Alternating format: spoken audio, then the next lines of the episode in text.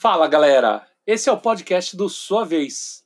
Aqui você vai poder ouvir entrevistas incríveis com os melhores designers de jogos de tabuleiro que estão fazendo os melhores jogos no Brasil e no mundo. Processo de criação, dicas, experiências, histórias e muito mais você só vai ver por aqui. Caso você queira ter uma experiência mais completa, você também pode acessar o canal do Sua Vez Jogos no YouTube e assistir a versão em vídeo se você preferir, tá bom?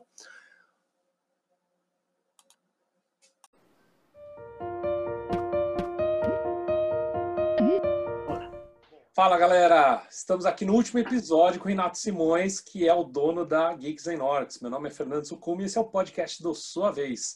Renatão, me conta aí, como é que está o mercado de designers brasileiro? Em que ponto a gente está? A gente está bem amadurecido? Está saindo da casca do ovo? Em que ponto que você diria que a gente está? Eu diria que a gente está amadurecendo, tá? É um mercado que está amadurecendo. No entanto, eu não acho que a responsabilidade desse amadurecimento é toda do game designer. Geralmente o pessoal pergunta assim para a gente, Buda, o que falta para o game designer brasileiro? E a minha resposta é um pouco diferente do que eu já vi por aí. A minha resposta é o seguinte: falta um bom editor. As editoras no Brasil não estão ainda é, 100% adaptadas e, e prontas para editarem jogos de qualidade. É, até acontece, tem editoras que têm pontos super fortes, outras editoras que têm pontos, é, outros pontos fortes, mas não existe uma editora que tem um nível de editoração, é, sei lá, comparável com uma, com uma Yellow da vida, ou com uma própria Asmodee. Não existe isso ainda no Brasil. E, e eu acho que o maior desafio é a gente profissionalizar o editor, porque a gente está falando de um mercado ainda muito, muito jovem, no Brasil, né? E que profissional, numa estrutura de empresa padrão, sei lá, mundial, a gente tem duas empresas no Brasil, que são a Galápagos e a Devir. São as duas empresas que são padrão mundial. E uma delas, que é a Devir, a gente já viu que às vezes ela dá um foco para o país lá de fora. Então ela não foca muito no mercado brasileiro. Então a gente vê é, que o Brasil precisa evoluir muito em profissionalismo nesse mercado. Eu acho que o próximo passo são as editoras se profissionalizarem nisso para valer. E aí, para valer, significa mão de obra qualificada, pagamentos melhores de, de honorários, né? É um mercado que paga mal no mundo inteiro, mundialmente assim, mas não tem jeito de trazer os melhores profissionais se você não paga bem. Não tem jeito. É, então, é um mercado que ainda está se desenvolvendo, mesmo mundialmente, e no Brasil mais ainda. Né? No Brasil, eu diria que a gente já não está mas nos primeiros passos, a gente está nos segundos ou terceiros passos. É interessante, né? Porque para quem é mais recente, não sabe como é que era antes, né? Eu lembro que há 5, 6, 7 anos atrás, a gente botava qualquer coisa, mas, gente, era qualquer coisa no Kickstarter e ela se financiava. Era assim, era automático. Você botava no Kickstarter, a própria comunidade criava o buzz Fala, cara, olha, saiu não sei o que no, no Kickstarter, vamos comprar. E aí todo mundo, e ainda tinha, ainda por cima, tinha um sentimento de vamos ajudar a melhorar o hobby no Brasil, né? Tinha esse sentimento. E a todo mundo e comprava. E assim, gente, vocês não têm ideia. Eram assim, as piores, os jogos que hoje assim não passariam nem perto da, de qualquer editora, eles saíam e financiavam e viravam um estouro de financiamento, assim, jogos em que você não consegue botar na mesa hoje, né? Mas é incrível, é realmente olhar para trás e ver toda essa evolução é uma coisa sensacional mesmo, né? Mas eu acho que eu concordo com você, eu acho que de todos os, os níveis de lançamento de jogo, eu acho que o que mais exige realmente profundidade e profissionalismo é a editora, né? Porque na verdade eles são a grande régua, eles que vão é, é, ser, vão barrar aquilo que não é bom e vão cura, vão fazer a curadoria de verdade, né? Daquilo que é que é bom e o que não é. E o que que você acha que falta de público? Você acha que o público também tem que amadurecer ou como é que é isso? Eu acho que o público tá tá amadurecendo, mas é um público um pouco mimado, vamos, vou falar mimado, correndo o risco de estar tá ofendendo alguém, peço desculpa se isso aconteceu. Mas é, eu digo mimado porque a gente veio de uma época, eu comecei a jogar jogo de tabuleiro em 2010.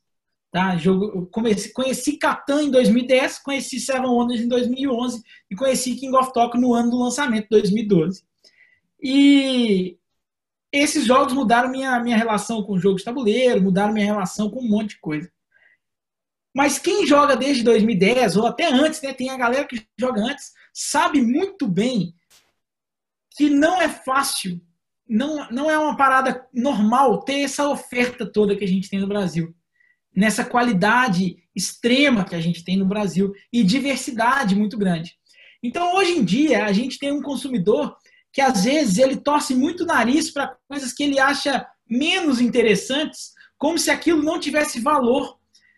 Se é, é claro que quando a gente está vivendo tempos, tempos de é, bonança, que tem muita, muita oferta, a gente acaba ficando mais exigente acaba escolhendo mais. Eu nem vejo muito isso como um problema. Mas você não entender ou querer criticar alguma coisa, porque não tem um suposto valor, porque para você não é valor, eu acho que isso é uma certa um certo mimo assim dessa galera que hoje tem produto demais, não passa um aperto para achar um, um, pô, eu comprei King of Talk, não existia no Brasil. Eu comprei King of Talk, comprei as expansões, não existia nada no Brasil. Meu Ticket Ride é da primeira tiragem da Galápagos em 2013. Meu, sei lá, é, meu Robin Hood, pô, eu tô vendo aí o Sheriff of Nottingham atrás do Buda. O meu era Robin Hood e era o que tinha. É, e, e, assim, a gente vai acostumando a jogar de tudo. E a gente vai entendendo que o que importa no jogo de tabuleiro é se divertir. Seja como for que você se diverte. Mas é, é se divertir com as pessoas que você quer se divertir. Então, o hobby, ele é muito mais leve para quem teve lá de trás jogando jogo de tabuleiro apesar da gente até viver mais, de forma mais é, incisiva, sei lá, por exemplo, é, o jogo de tabuleiro é meu, meu trabalho, então eu vivo o jogo de tabuleiro. Mas viver o hobby, viver o fato de jogar, para mim é mais leve.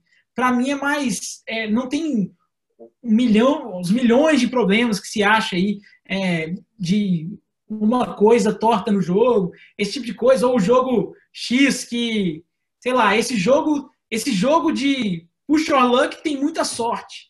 Pô, a gente já ouviu cada coisa nesse mercado que a gente não acredita. Esse jogo de criança tem muita sorte. Pô, meu amigo, é um jogo de criança, aprende a curtir o momento.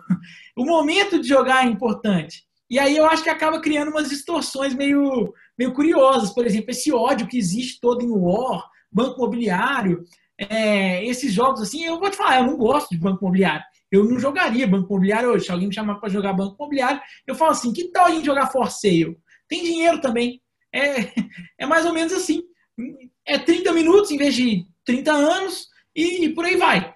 Mas o banco imobiliário tem um papel importante. A gente está falando de um país que não tem cultura de jogo. O que criou cultura, alguma cultura de jogo no brasileiro? É banco imobiliário, War, Uno, jogo da vida e detetive, meu amigo.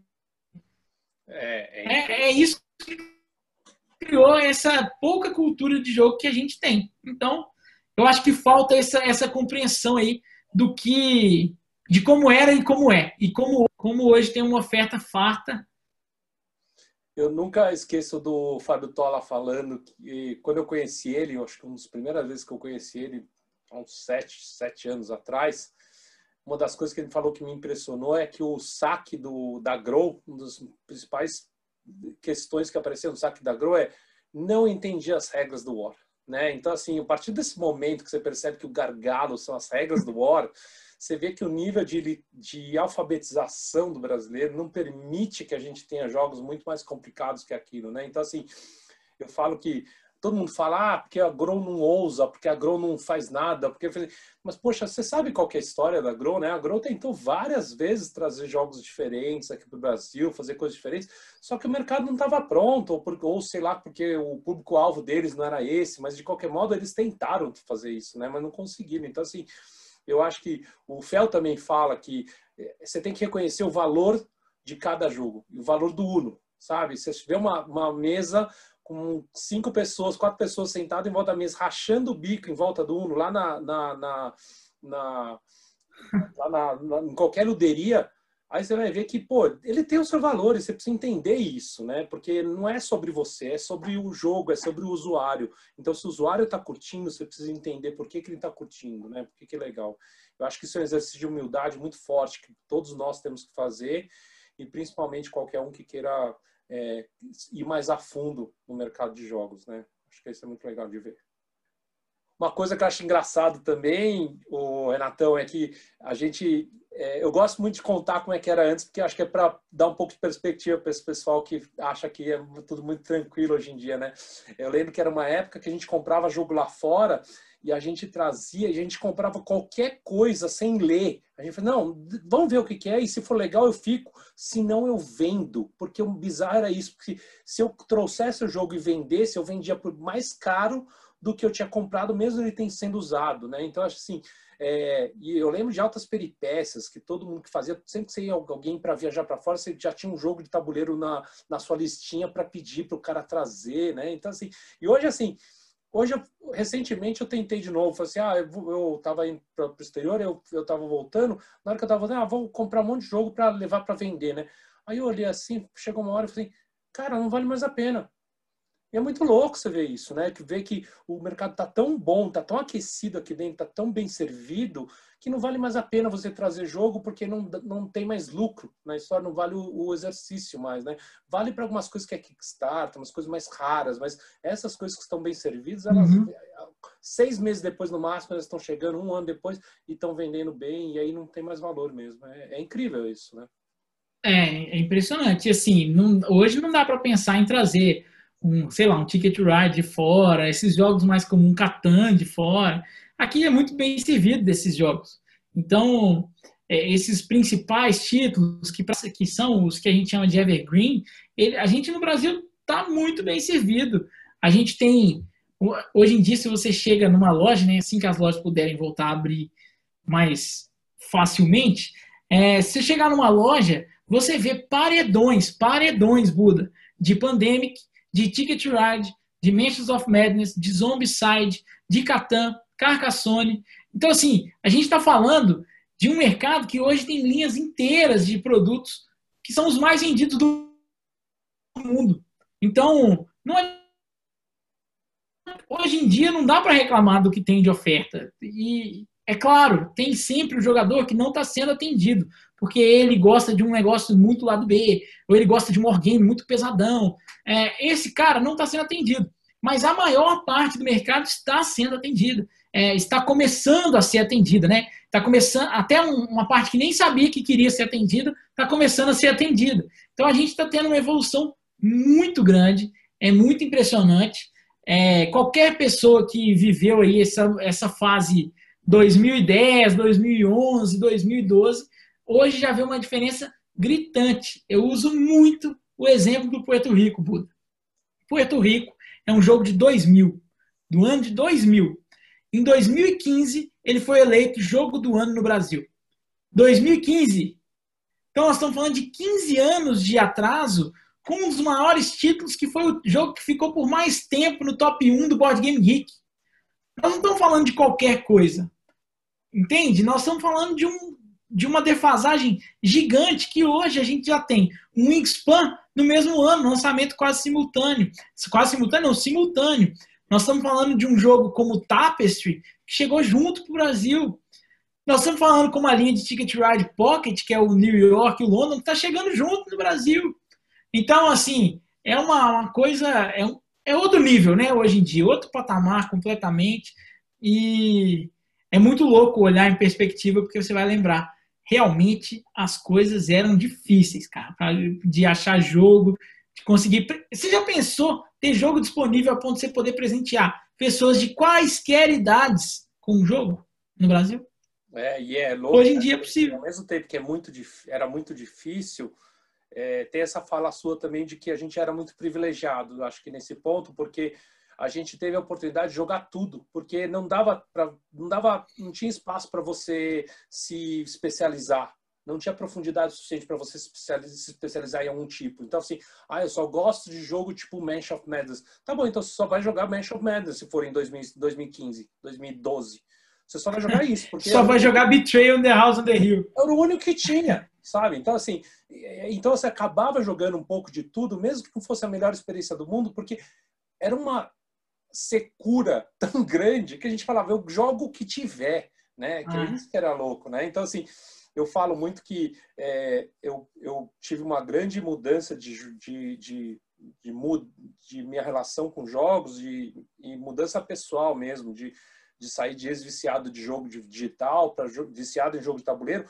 Só que aí eu parei de jogar é, com qualquer pessoa para jogar aqueles jogos que eu queria e eu comecei a jogar com qual, é, qualquer jogo para jogar com as pessoas que eu queria. E que vai muito isso de acordo com o que você fala, né? De sentar na mesa, rir junto, sabe? Ter aqueles momentos que você fala, puta, eu lembro de cinco, sete, oito anos atrás, quando eu jogava com a turma, e são as melhores experiências que eu tinha.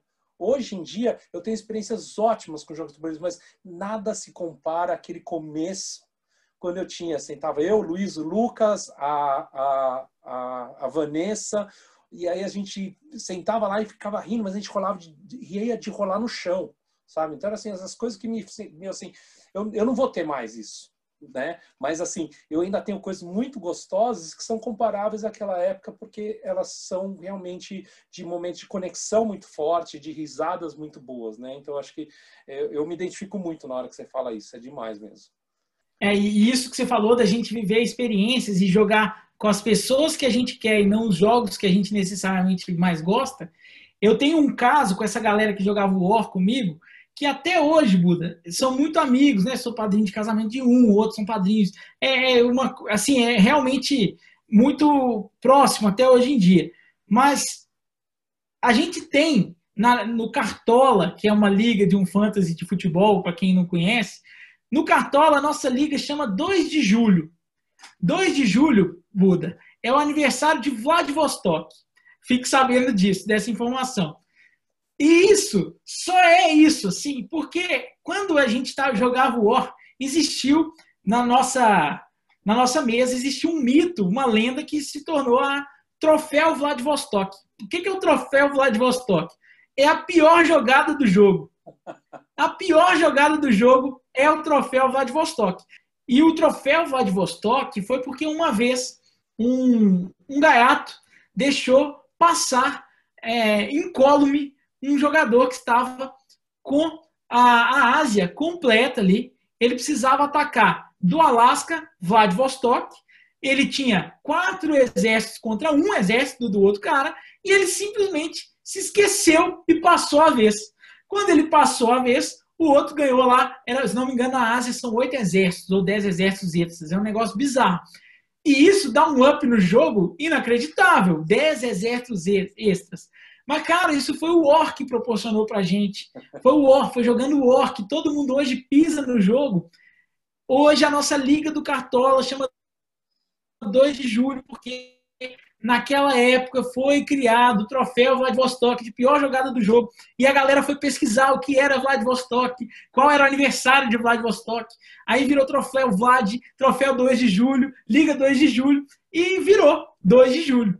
Então, isso é uma lenda que existe até hoje dentro desse, desse grupo de jogo. E foi feito com um dos jogos mais tradicionais aí é, até hoje. Então, todo jogo tem o seu espaço. Se você souber aproveitar com as pessoas certas, é, pode ter certeza, seu tempo não vai ser perdido e você vai curtir aí muita coisa dos jogos mais simples. É, e, e às vezes, assim, é claro, existe espaço para jogo pesado, para a gente jogar o que a gente quer. Evidente que sim. Mas é importante a gente dar menos importância para o que jogar do que para o momento. O momento de se estar jogando é muito interessante. O momento de jogar com as outras pessoas é muito interessante. E essa dinâmica social que a gente só tem num jogo de tabuleiro, só ali, é, é a coisa mais sensacional desse hobby. É maravilhoso. É, é incrível. Eu, eu, e assim, só dizendo mais, hein? tem um evento que inclusive o Buda também vai, que é o Ludopatos. O pessoal é, não conhece muito o Ludopatos, que ele é um evento fechado, que é uma galera das antigas que joga. E, cara, como esse evento é maravilhoso, porque você senta lá, você pode jogar um Arkwright, um City of Big Shoulders, ou você pode jogar um card, um Frank Zoo, que é um jogo de escalation, de zoológico, de bicho, muito esquisito, por sinal, e todo mundo vai rir, todo mundo vai gostar, todo mundo vai jogar, porque é, é uma galera que viveu isso, de ter aqueles jogos, de ter menos jogos disponíveis. Aí, Frank Zoo Tá aí na tela para quem tá no YouTube. É, é um jogo muito esquisito, mas muito legal e que a galera se diverte jogando igual se diverte jogando Arkwright e jogando City of Big Shoulders e um 18xx. É a mesma galera que joga tudo. E isso é muito interessante, é por isso que eu gosto demais do Ludopatas. Inclusive, fico bem triste que esse ano não foi possível ter o Ludopatas. Eu fiquei 2020. você. Quando eu fiquei, quando eu recebi o e-mail do Halaban, Halaban que é o organizador, né? Eu recebi o e-mail, eu falei assim, puta, não vai ter Ludopatas, porque é aquele evento que você espera o ano inteiro para ter, né? Porque você encontra a galera, tem todo o ano inteiro. Coisa. E tem um monte de regra que é super legal, assim, para quem não para quem não, não conhece, mas assim, é uma regra assim que ninguém pode ir apresentar jogo, todo mundo só vai para jogar. Então assim, é, é uma junção de amigos mesmo para poder jogar. Então assim, é numa outra cidade, a gente vai mesmo para brincar.